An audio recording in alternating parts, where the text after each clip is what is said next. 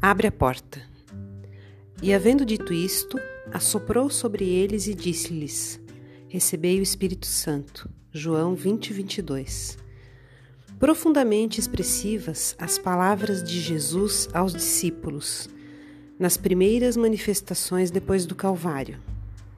Comparecendo à reunião dos companheiros, espalha sobre eles o seu espírito de amor e vida, exclamando: Recebei o Espírito Santo. Por que não se ligaram as bênçãos do Senhor automaticamente aos aprendizes? Por que não transmitiu Jesus, pura e simplesmente, o seu poder divino aos sucessores? Ele que distribuíra dádivas de saúde e bênçãos de paz, recomendava aos discípulos recebessem os divinos dons espirituais. Por que não impor semelhante obrigação? É que o Mestre não violentaria o santuário de cada filho de Deus, nem mesmo por amor. Cada espírito guarda seu próprio tesouro e abrirá suas portas sagradas à comunhão com o Eterno Pai. O Criador oferece a semente, o sol e a chuva, o clima e o campo, a defesa e o adubo, o cuidado dos lavradores e a bênção das estações. Mas a semente terá que germinar por si mesma, elevando-se para a luz solar.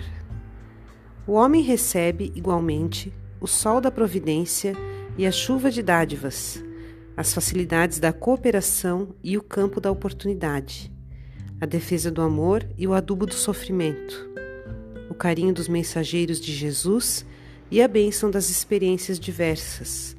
Todavia, somos constrangidos a romper por nós mesmos os envoltórios inferiores, elevando-nos para a luz divina.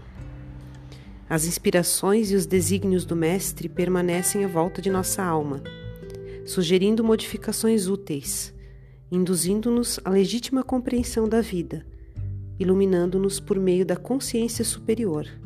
Entretanto, está em nós abrir-lhes ou não a porta interna.